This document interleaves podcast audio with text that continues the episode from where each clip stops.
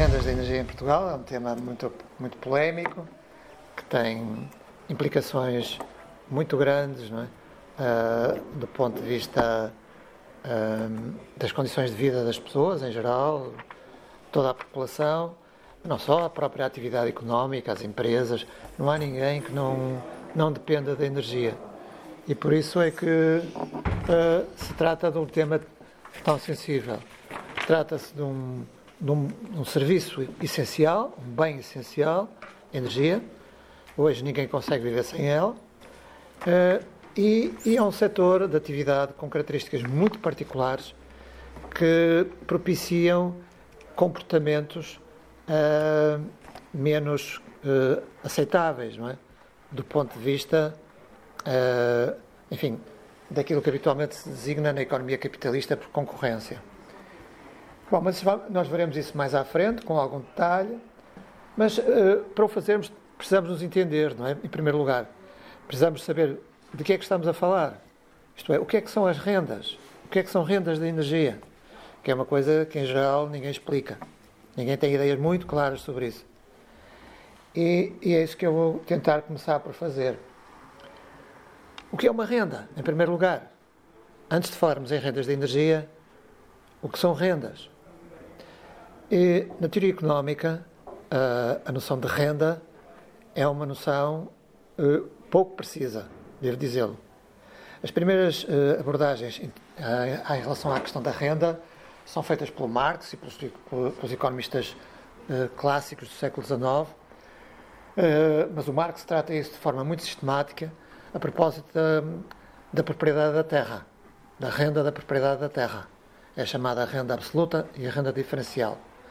A renda absoluta é uma, é uma renda que resulta da diferente composição orgânica do capital entre a indústria e a agricultura, e a renda diferencial é uma coisa que resulta, é um, é um é um adicional que resulta das diferenças de fertilidade da terra.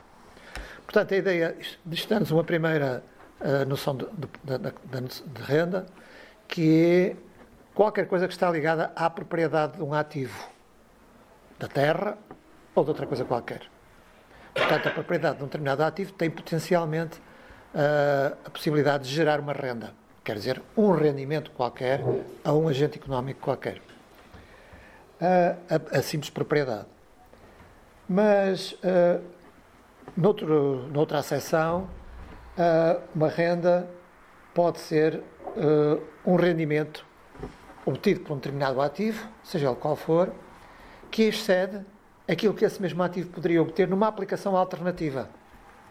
Chama-se isso uh, custo de oportunidade em, em, em, economia. Quer dizer, há um determinado ativo que rende um, um determinado uh, rendimento, uh, rendimento esse que é maior do que o seu custo de oportunidade, quer dizer, aquilo que ele obteria se fosse aplicado numa aplicação alternativa. Portanto, se isso acontece, é porque há qualquer coisa que explique, não é?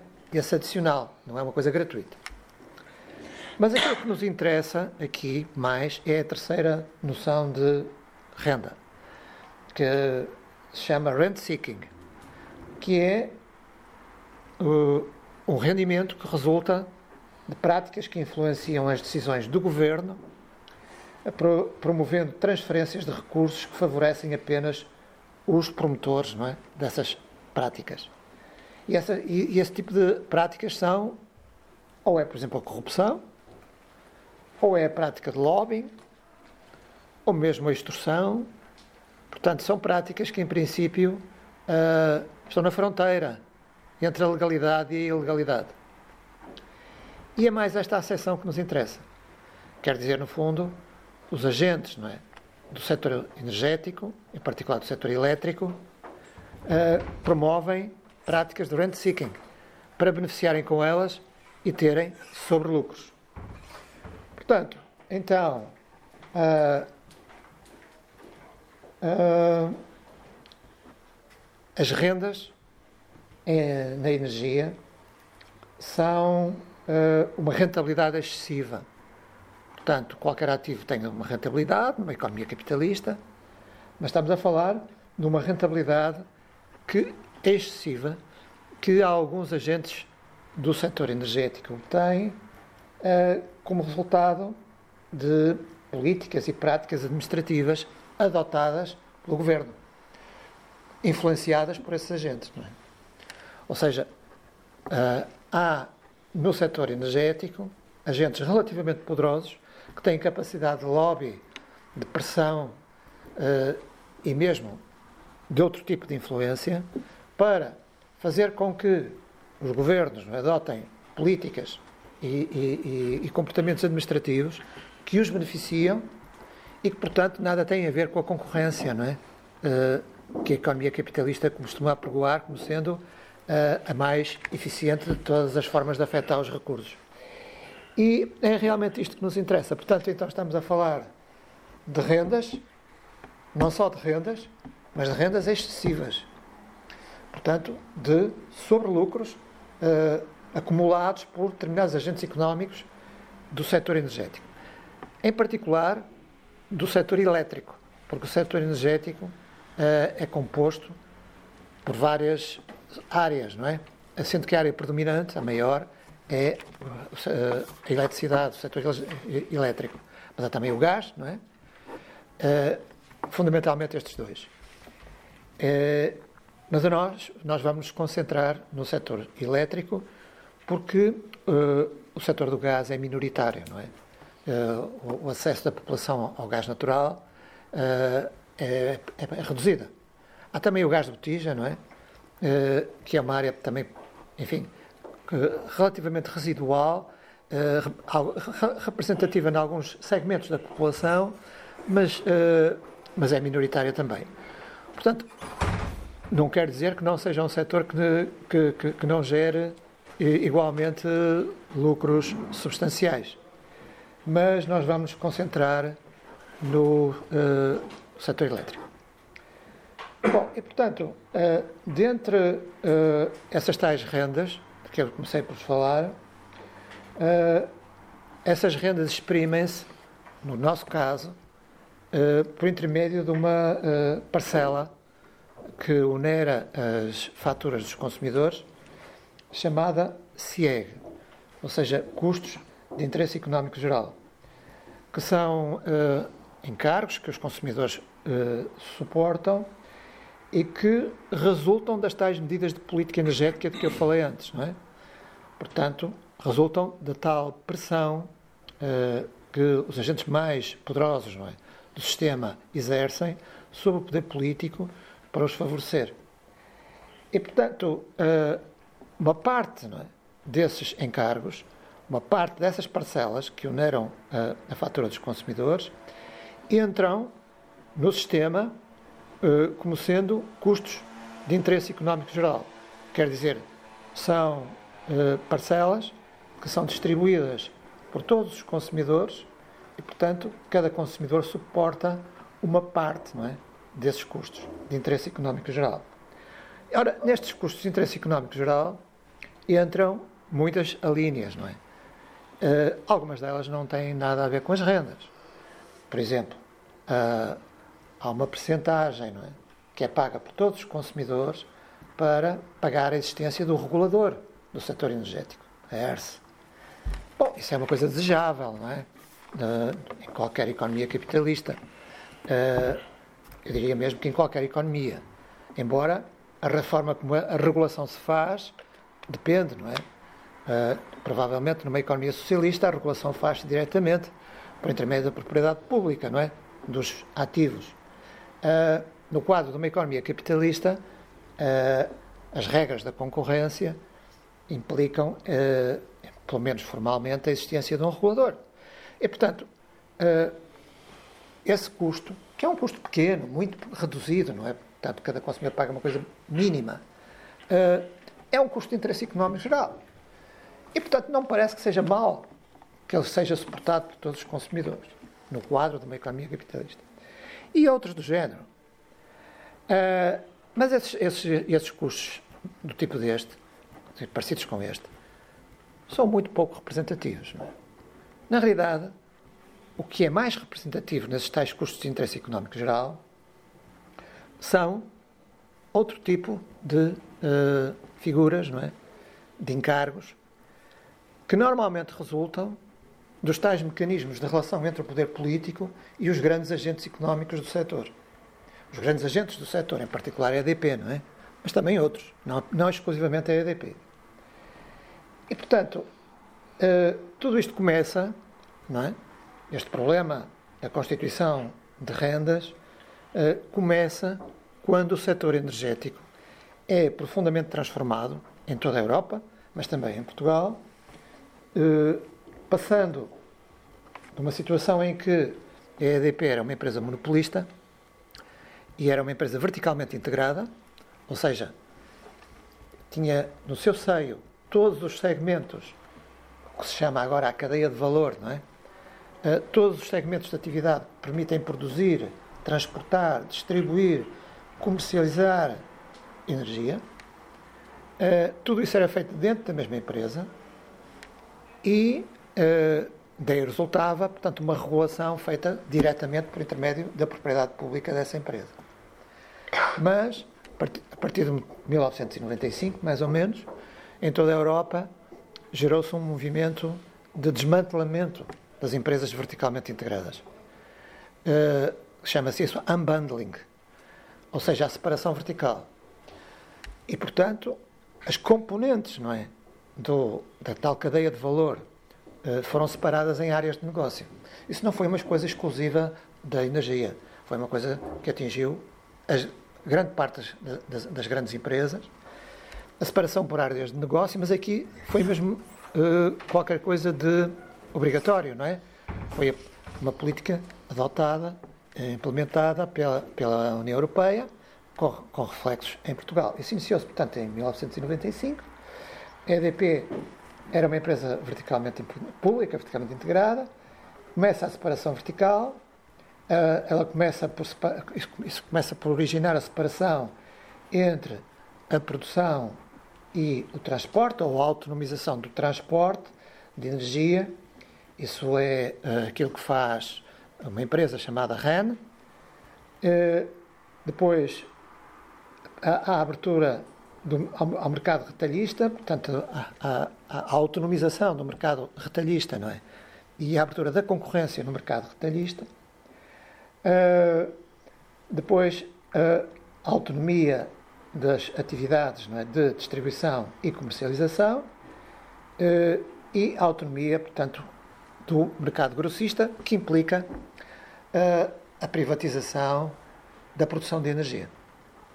E, portanto, todos estes segmentos, posso-vos mostrar-vos como é que isto acontece.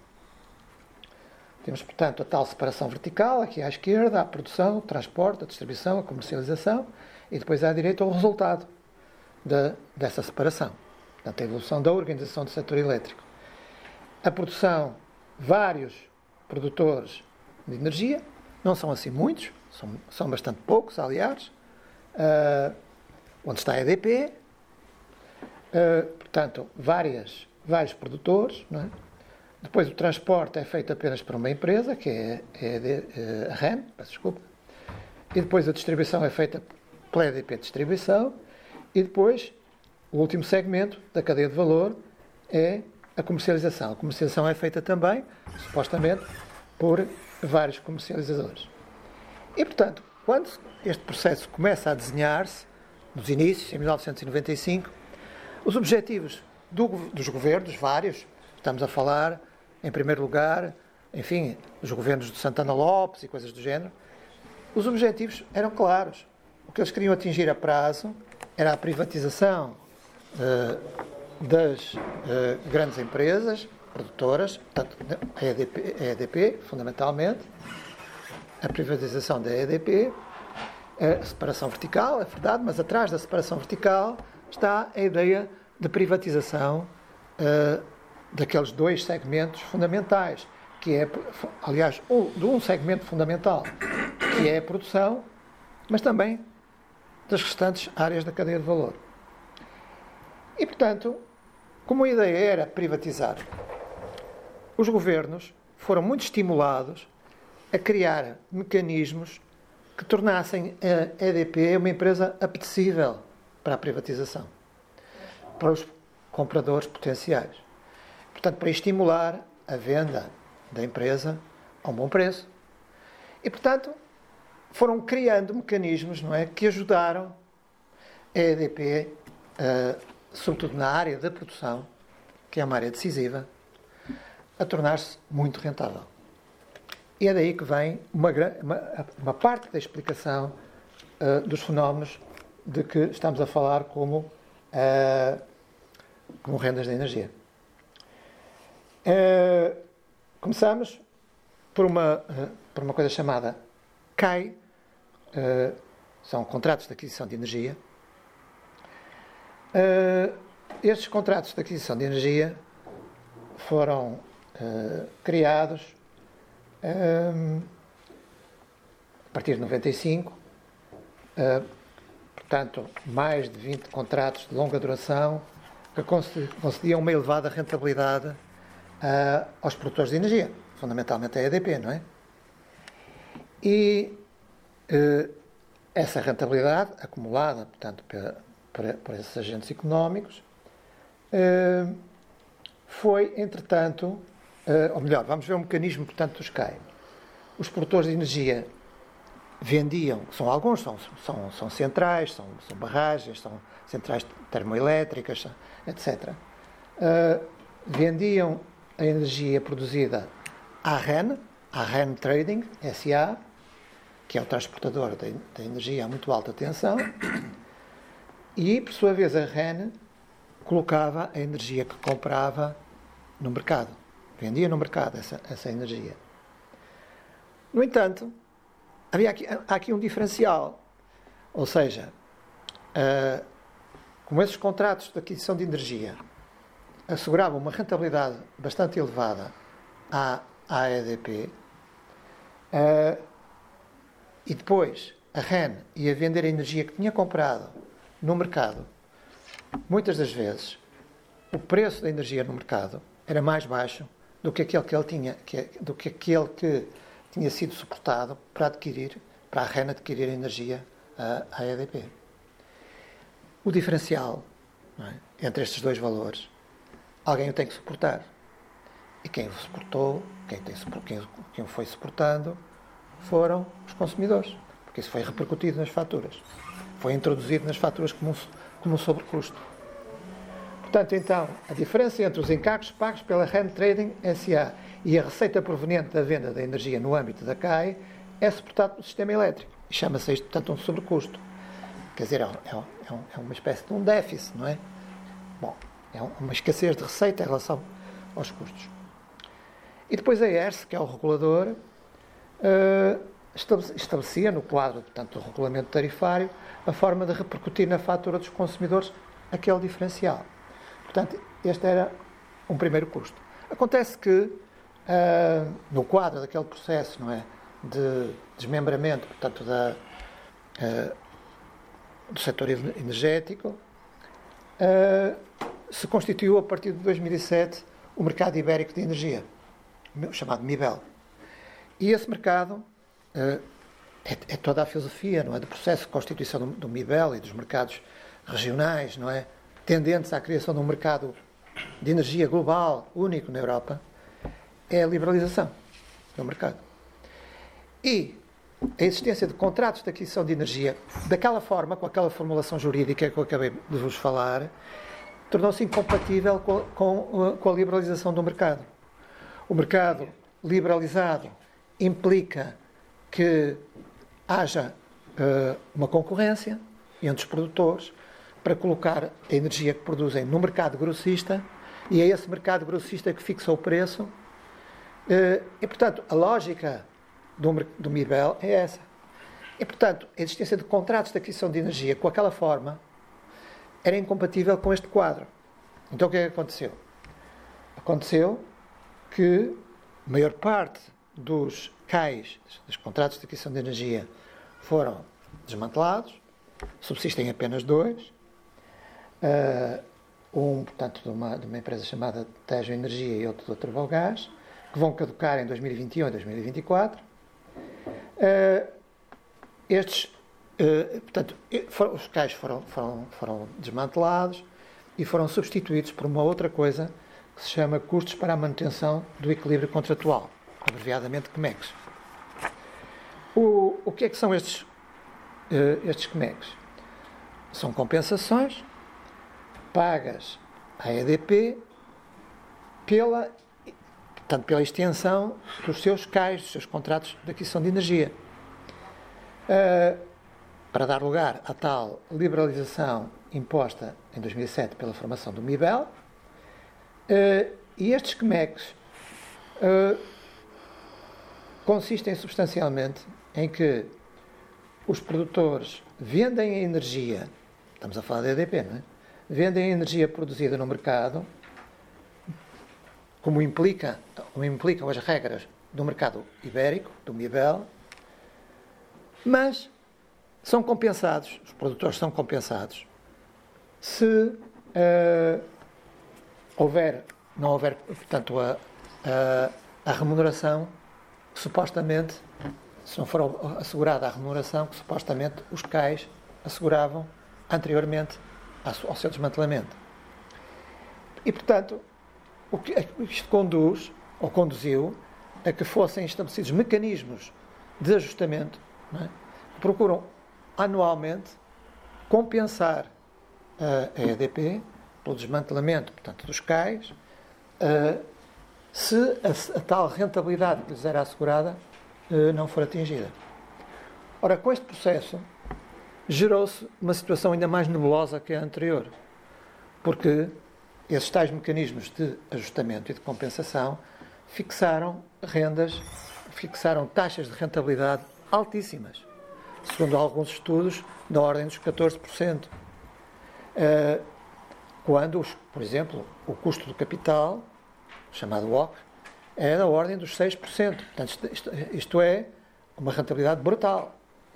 E é aqui que entra a tal explicação eh, que eu já há bocado acerca das intenções dos governos todos, não é? Com a EDP.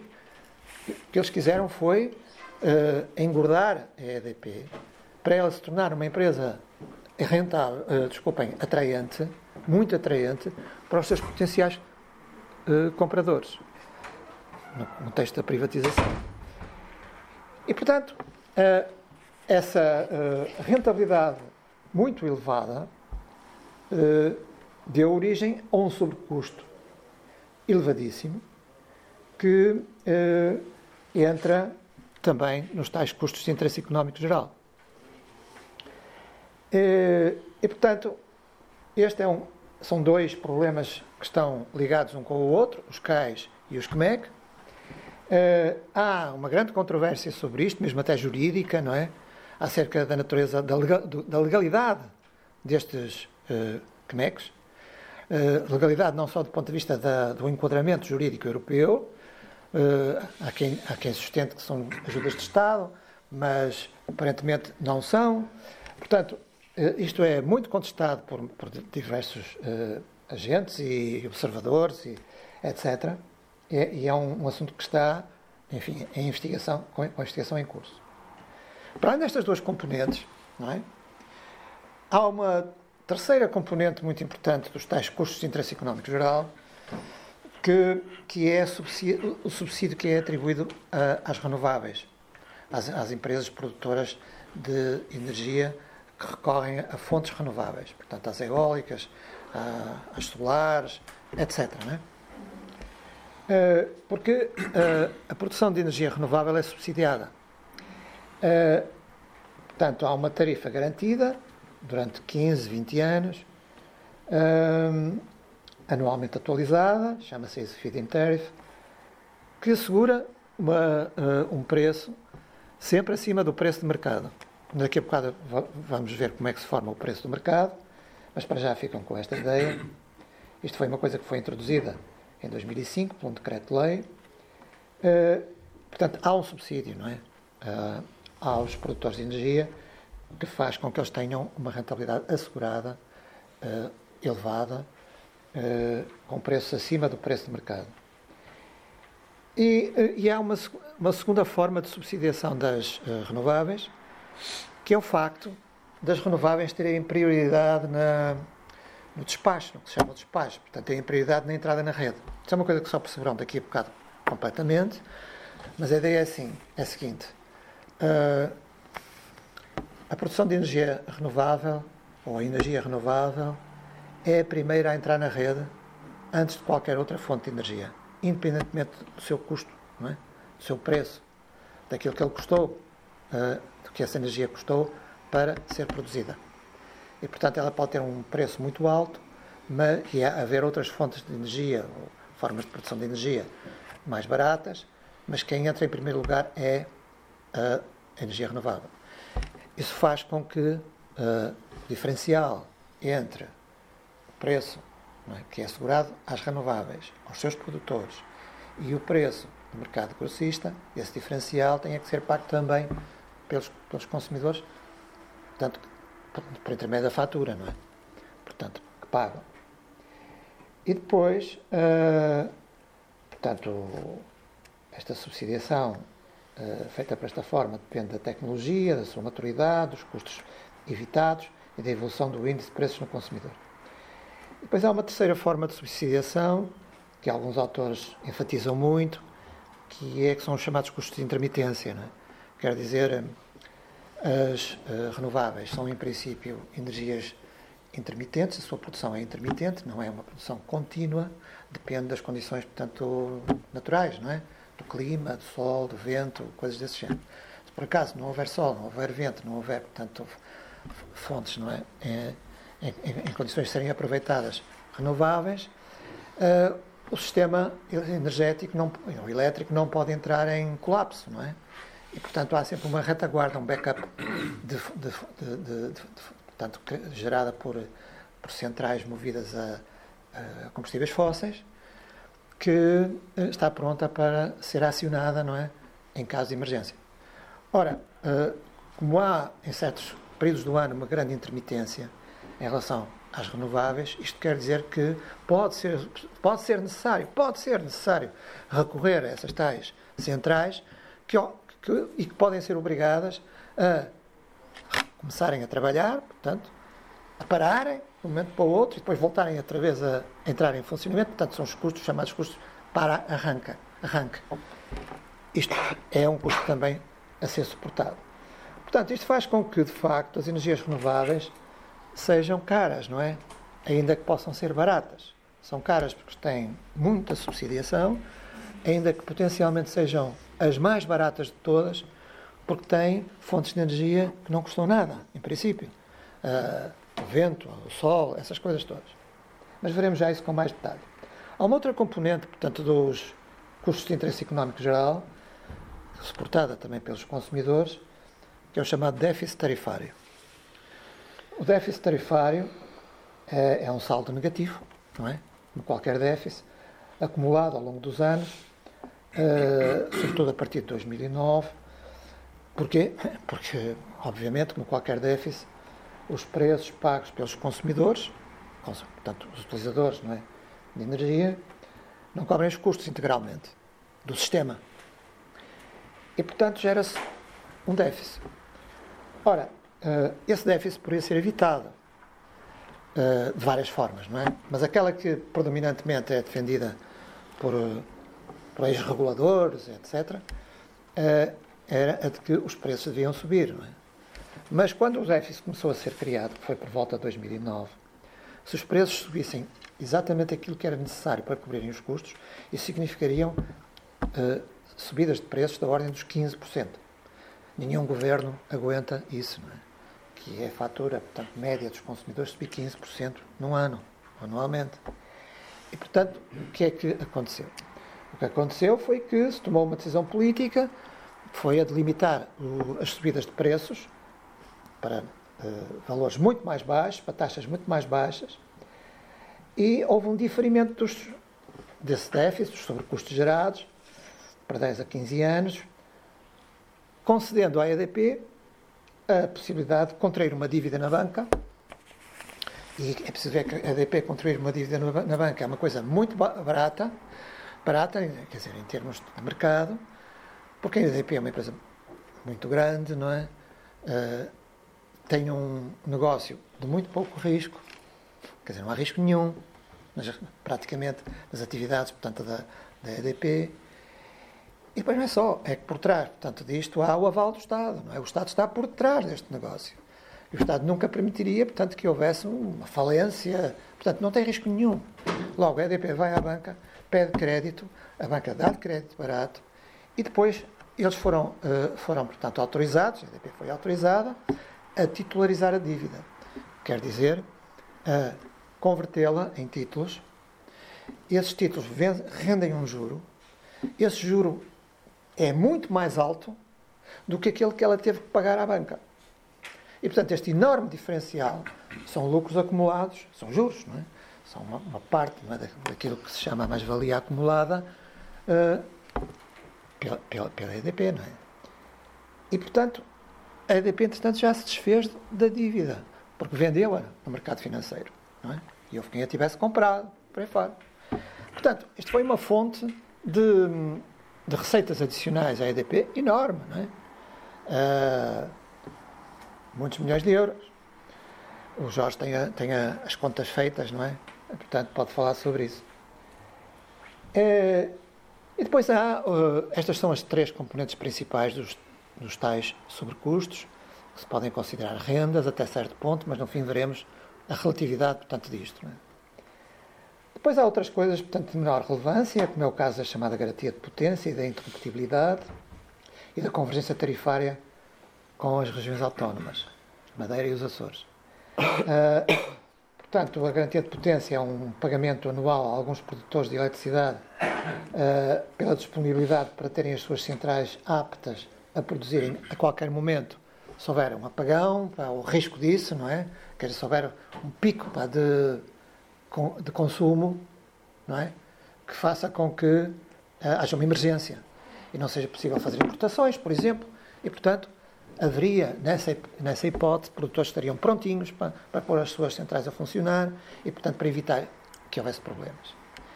Uh, nunca foi preciso recorrer a isso, não é? Em princípio, portanto, e a interruptibilidade é o contrário.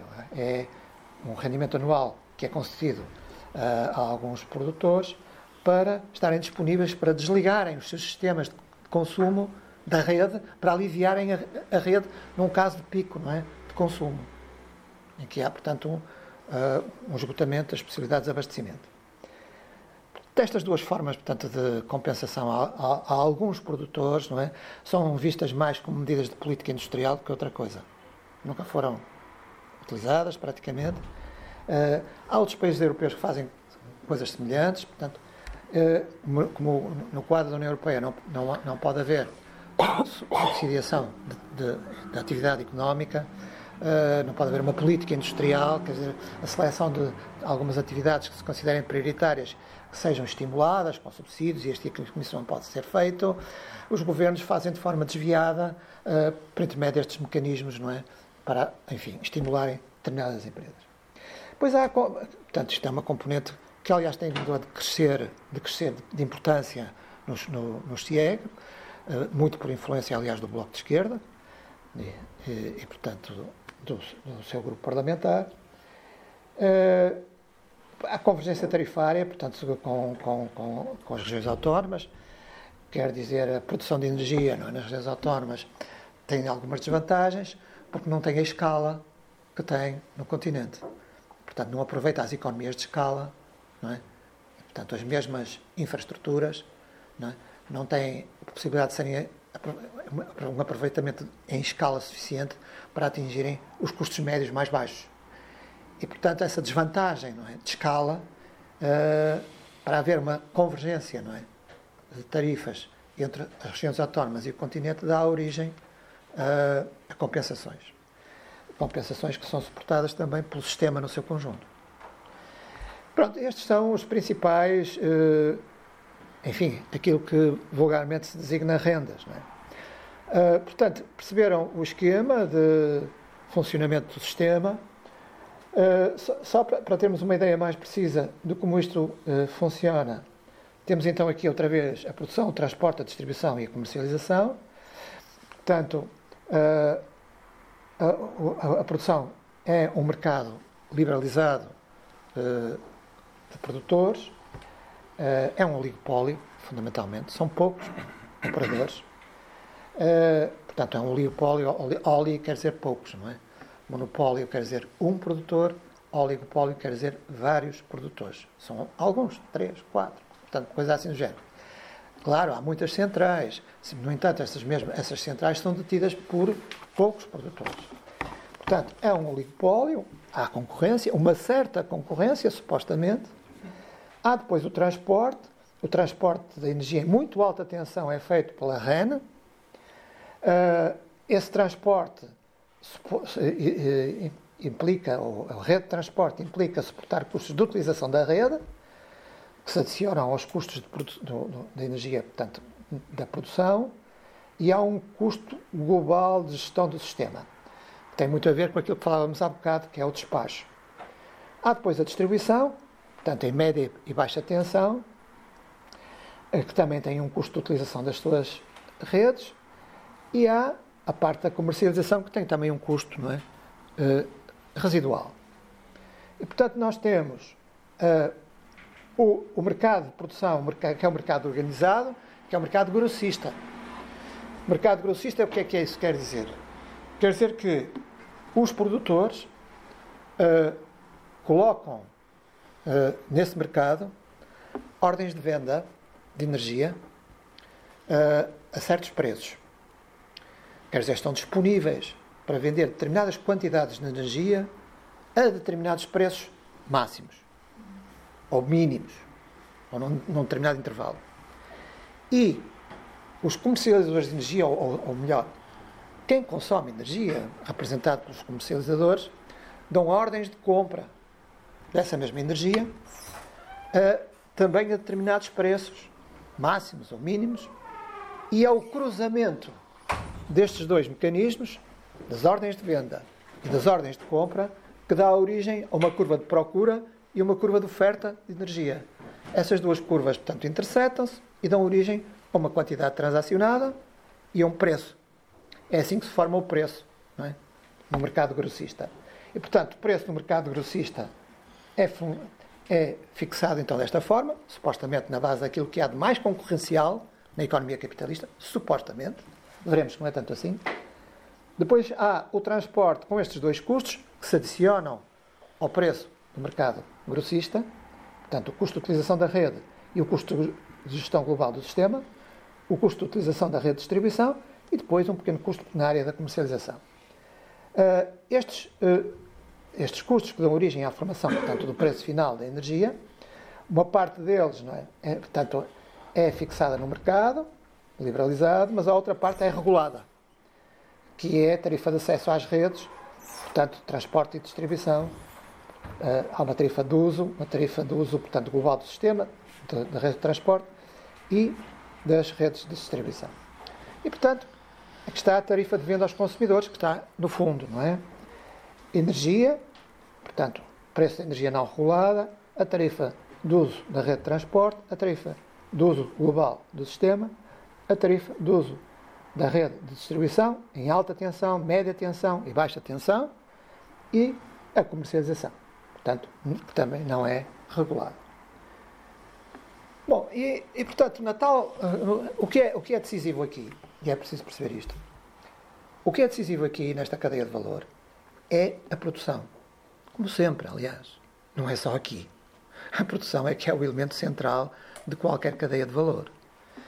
Uh, e, portanto, como é que se forma, a, a partir do processo de produção, o preço do mercado grossista?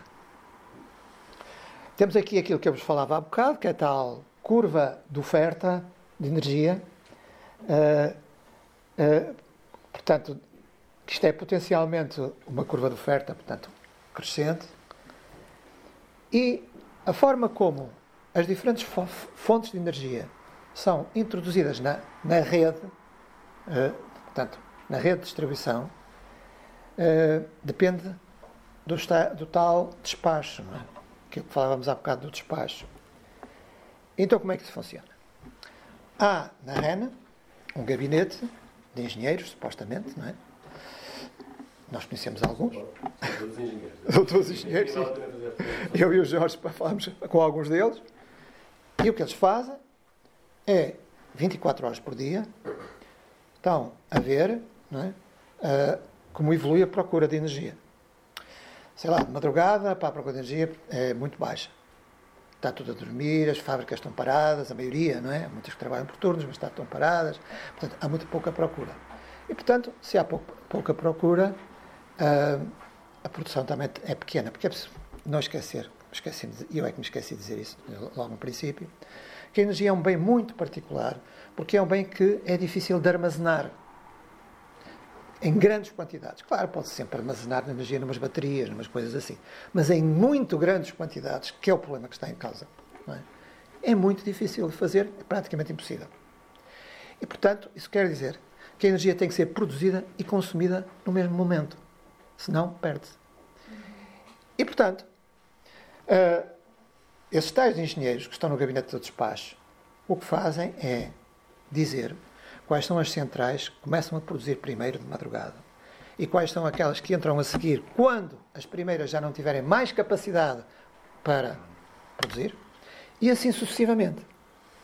Ora, quais são as primeiras formas de energia, as fontes de energia primeiras a entrar na rede? São supostamente as que têm o custo, o custo marginal mais baixo. Supostamente as mais baratas, as que têm o custo marginal mais baixo. E as renováveis, desse ponto de vista, são as que têm o custo marginal mais baixo. O custo marginal é zero, não é? Praticamente. É o, o vento, o sol, etc. O custo marginal. Outra coisa é o preço. Vamos falar do custo marginal. E a seguir, bom, em Portugal não há energia nuclear, mas a energia nuclear também tem um, um custo marginal muito baixo e a seguir é o carvão, e a seguir é o gás, e assim sucessivamente. Portanto, as diferentes centrais, abastecidas por diferentes fontes de energia, vão entrando no sistema ao longo do dia, não é? conforme evolui a procura, que é cíclica. Não é? E, portanto, a, a procura vai estabelecendo diferentes preços durante o dia para a energia. O preço flutua. Há um preço médio em cada dia. Mas, portanto, suponhamos então que a procura é dada aqui por isto que diz aqui demand, e, portanto, nós tínhamos aqui o preço da energia, as fontes de energia todas utilizadas e a quantidade transacionada. Portanto, isto é supostamente como funciona o mercado grossista. O problema é que, por causa daquilo que nós dissemos há bocado, os contratos de aquisição de energia, os CMECs, etc. Há muita energia que não chega a passar aqui pelo mercado. É transacionada por fora do mercado grossista. E, portanto, o preço do mercado grossista, desse ponto de vista, é um pouco ilusório, não é? Porque há contratos não é, pendentes não é, que dão origem a outros preços portanto, de, de transação de energia. E, uh, e portanto, este, esta é a lógica de funcionamento. Portanto, aqui temos uh, como evoluíram, desculpa, como evoluíram os tais custos de interesse económico geral. Uh, vem aqui uma aceleração a partir de 2009, não é? 2007, 2006.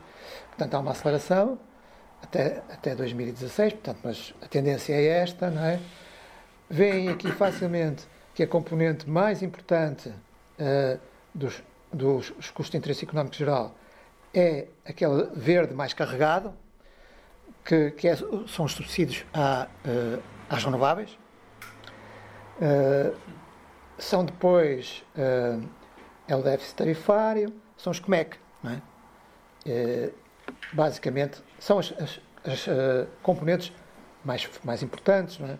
com maior peso nos custos de interesse económico geral, que chegam a atingir os perto dos 3 mil milhões de euros, uh, estarão nos, neste momento, 1.600 milhões de euros, uma coisa assim, não sei muito bem. Uh, mas pronto, uh, vê-se claramente aqui como os custos de interesse económico geral, que nós chamamos as tais rendas, engordaram a partir de determinado momento, é?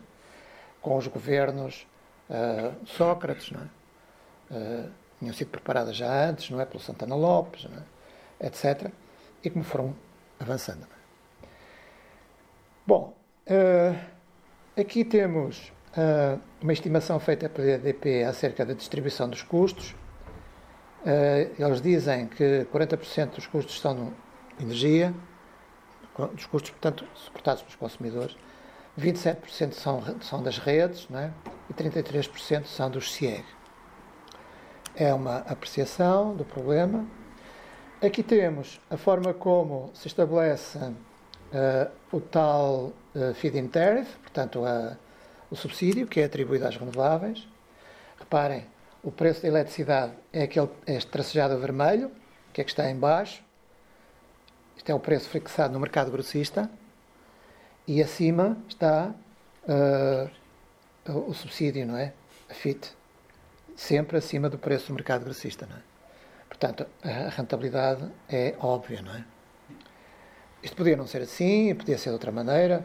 Podia ser, por exemplo, um, um, um subsídio deste género, chamado FIP, Feed-in Premium, em, que, que, em comparação com a, com a FIT permite verificar como a FIT é aquilo que é mais rentável, não é? Portanto, é aquilo que assegura completamente uma rentabilidade não é? enorme. Uh, porque a, a FIP, Feed-in Premium, é também um subsídio, é verdade, mas é um subsídio que acompanha de, de forma fixa o preço da eletricidade, fixado no mercado grossista. E, portanto, a comparação com a FIT permite ver como há aqui um, quer dizer, um largo favorecimento dos produtores. E, ainda há outros, portanto, portanto, o esquema é este, não é? Uh, portanto, temos os sobrecustos da pré. A pré é a produção em regime especial, isto é, são as renováveis. Pré é uma forma de uh, abreviada de falar em renováveis. Produção em regime especial.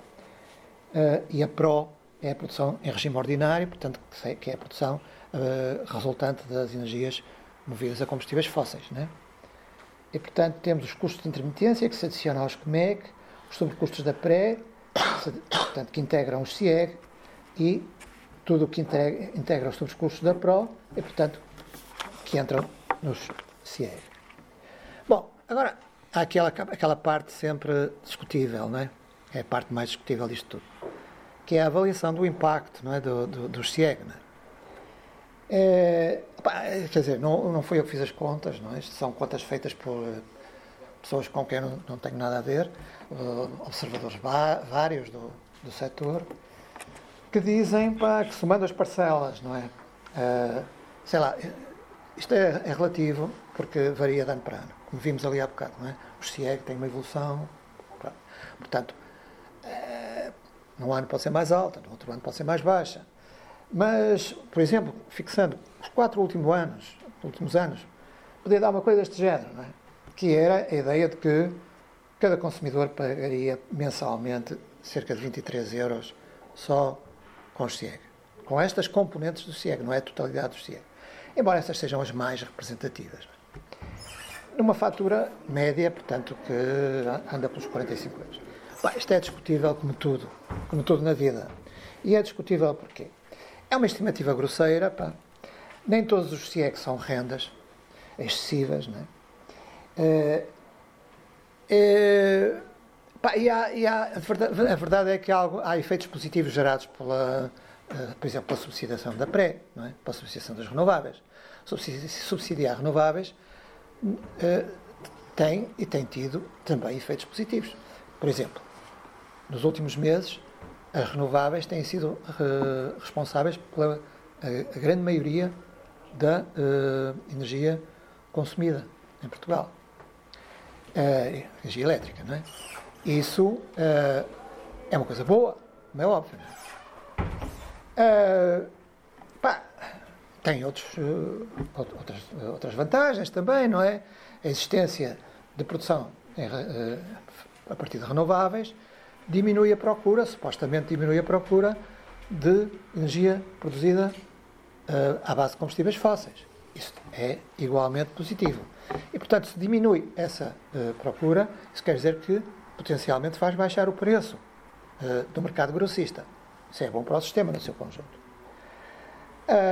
agora, portanto, evita importações, por aí fora. Agora, o problema é que esta subsidiação tornou-se para, uh, em vez de temporária, está-se a tornar, está a, está a ser prolongada em alguns casos. Por exemplo, as eólicas foi-lhes uh, prolongada, é? Uh, portanto, a proteção por mais uma série de anos. É? E, portanto, o poder de lobby destes setores é tão grande que influencia os governos e os governos vão prolongando as benesses não é? Que, que, que esses, que esses uh, agentes económicos têm. e isso é que é, de facto, condenável. É?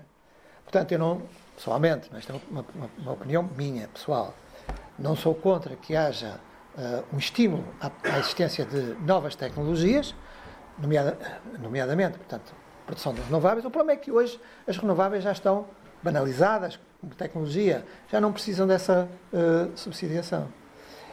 E, uh, e portanto, este é o problema, a extensão da concessão, a extensão da concessão. Portanto, ok, portanto, estas são as partes, digamos, que poderíamos considerar como positivas, não é? Do, com este sistema, com este mecanismo. Mas a verdade é que também há muitas coisas de que a EDP beneficiou, não é? Que não estão tidas em conta naqueles números. Várias. É? Uma série delas. E, portanto, uh, opa, é uma discussão em aberto. Uh, nós, nós, o Bloco, o Bloco tem defendido para que pelo menos era preciso que as renováveis pagassem uma coisa chamada SES, que é uma contribuição uh, de solidariedade com o setor energético, um bocado para atenuar não é? Uh, todas aquelas benesses que falámos anteriormente. O PS recusou, o Jorge poderá falar sobre isso, uh, mas, portanto, os novos contratos portanto, não, de, não devem, das renováveis não devem ter subsídios, as CAIAs, como é que devem ser renegociados em baixa, eh, pronto, a maioria do mercado, a maioria da energia consumida deve passar pelo mercado grossista. Agora, eu para, para acabar, porque esta é a parte, digamos, mais, enfim, mais conhecida do problema, mais divulgada, etc. Uh, gostava de deixar um, umas duas ou três ideias de fundo um pouco mais complexas. Porquê é que isto acontece no setor de energia e não acontece noutros, por exemplo? Será porque a EDP é e, os seus, e os, seus, os seus proprietários são, são maus, quer dizer, são, são horríveis, são, são os piores de todos? Não acho que seja por isso, não é? Eu acho que isso tem a ver com a própria estrutura do setor energético, do setor elétrico em particular. Essa estrutura favorece estes comportamentos, não é? Estimula estes comportamentos. E porquê? Porque, em primeiro lugar, porque é um setor muito concentrado. Portanto, é, é, um, é um oligopólio ao nível da produção e, uh, e são monopólios ao nível do transporte e da distribuição. E quando há pouca concorrência, obviamente, isso favorece os, os produtores, que são, que são grandes, têm um grande poder de lobby. E a perceber, estamos a falar de energia, que é um bem essencial, ninguém pode viver sem ela. E há 6 milhões de consumidores, pá, cativos, pá, ali direitinhos, para, para comprar. Não se pode fugir a isso. E, portanto, um setor muito concentrado, isto, portanto, digamos que a existência desta pressão para rendas excessivas não é só em Portugal. Embora em Portugal isso se manifeste, de facto, de forma particular. Eh, e é por isso que a energia portuguesa, vendida em Portugal, é das mais caras da Europa. Não é? Eh, portanto, é um setor muito concentrado, eh, e isso é da teoria, não é? Portanto, os setores muito concentrados geram uma tendência para preços elevados. É um setor potencialmente muito rentável, por isso que acabamos de dizer, porque é um bem essencial, 6 milhões de consumidores. É um, um setor muito sujeito à manipulação pelos grandes produtores, porque comparemos com o que acontece com a água. Primeiro, a água representa uma fatia muito mais pequena do, uh, do orçamento de cada família. Uh, e, portanto, isso tem o seu significado. Depois, o setor uh, da água é um setor muito mais pulverizado. São monopólios naturais locais. São muitos monopólios locais. Não é? E, terceiro, portanto, supostamente a articulação entre os produtores é impossível, não é? São autarquias, que é o terceiro problema. Uh, as redes, não é? Portanto, as infraestruturas, que têm um peso muito maior no setor da água do que têm na energia, são públicas. são públicas e não podem deixar de o ser enquanto não alterarem a lei. Pode vir a acontecer, mas para já são. Portanto, quer dizer, a captação, a, a elevação, o transporte, a adoção, portanto, da água, que vem dos lagos, portanto, que vem dos rios, que vem da, dos lençóis freáticos, que vem dessas coisas todas, é? uh, implica investimentos enormes, pesadíssimos, que têm um, um peso muito grande é? uh, na atividade global do, do, do setor. E como essa componente é toda pública e regulada, uh, é muito menos propícia a este tipo de manipulações. Energia é diferente. É diferente porque o setor da produção é forte, é muito forte. Uh, são poucos produtores, é privado. Uh, e, portanto, a manipulação do mercado é sempre possível. É sempre, não diria que é sempre, não é? Também é um exagero. Mas é muito possível. Seja por, este, por esta via que acabámos de falar, e é com isto que eu vou acabar, seja por esta via que acabámos de falar, quer dizer, reparem que aquilo que nós estamos a, a tentar dizer é que o mercado não funciona como, como, como supostamente deveria funcionar à luz da teoria económica convencional. Portanto, não há aquela concorrência que faz baixar os preços e que, portanto, gera eficiência não é? no sistema e para os consumidores. Isso, de facto, não tem funcionado assim. E, portanto, aquilo que nós temos defendido é exatamente evitar que essas distorções ou combater essas distorções que têm existido. Reparem que é isso que nós estamos a, a tentar fazer. Agora, suponhamos que nós conseguíamos. Suponhamos que nós conseguíamos dar cabo dos CMECPA, dar cabo dos CAI, dar cabo, portanto, de uma série de coisas dessas para que, que uneram a, a, a fatura dos consumidores e que tudo era feito para, limpinho para ali no mercado grossista, para a procura e oferta, ponto final. Mesmo assim, mesmo assim, o sistema é muito propício a ser manipulado. E porquê? Mais uma vez, porque o sistema é constituído por poucos produtores. É um setor muito concentrado.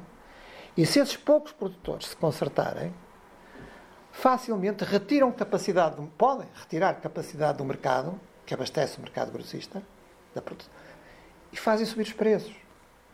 Porque é procura e oferta. Se a, se a oferta for reduzida para uma, procura constante, o preço sobe. Portanto, os produtores, se quiserem, são poucos, é? podem consertar-se, retirar capacidade e fazem com que os preços subam. E aí vocês dirão: Ah, mas há um regulador. E o regulador pode entrar em ação e punir. É verdade que há. É verdade que há. Sim, é verdade que há. Mas o regulador, enfim, tem coisas meritórias, não é? Uh, tem poderes limitados. Aliás, como vemos, PMECs, CAIs, uh, por aí fora, subsídio pré, não sei o que mais, muitas vezes a ERS pronunciou-se criticamente em relação a práticas que foram adotadas. Elas continuaram. Portanto, são decisões políticas, não é? Portanto, isso quer dizer que a regulação uh, não é suficiente, tal qual numa economia capitalista, para assegurar a tal eficiência que supostamente o mercado asseguraria. Então, o que é que é eficiente, do meu ponto de vista? É nacionalizar o setor. O setor da energia precisa ser nacionalizado. Uh, sobretudo porque a privatização uh, do setor, mas em particular das redes de, de transporte é? e, de, e, de, distribuição, é uma coisa que não se deve fazer. É? Aliás, na Europa praticamente não existe. Só existe em Portugal desta forma. E um pouco parecido em Inglaterra. Portanto, a energia é um setor que deve ser nacionalizado para que ele possa ser uh, estimulado da forma que for necessária, mais eficiente, e para estar ao serviço de toda a sociedade e não ao serviço de meia dúzia. É?